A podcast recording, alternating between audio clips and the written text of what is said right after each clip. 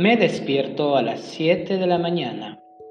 Aprieto el botón del despertador cinco veces antes de apagarla y después me levanto. Yo tomo una taza de café y me preparo el desayuno. A menudo leo el diario mientras tomo el desayuno. A mi hijo le gusta ducharse después de tomar el desayuno, pero a mí me gusta ducharme antes de vestirme. Es importante cepillarse los dientes después del desayuno. Mi esposa se peina su pelo largo, yo tengo el pelo corto, entonces me demoro menos que ella.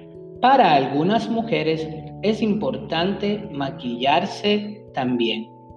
Después de terminar el trabajo, me voy a la casa a preparar la cena. En mi casa a menudo cenamos a las 8 de la noche. Después de cenar, me aseguro que mis hijos ya hacen la tarea del colegio, entonces me estiro sobre el sillón a ver televisión.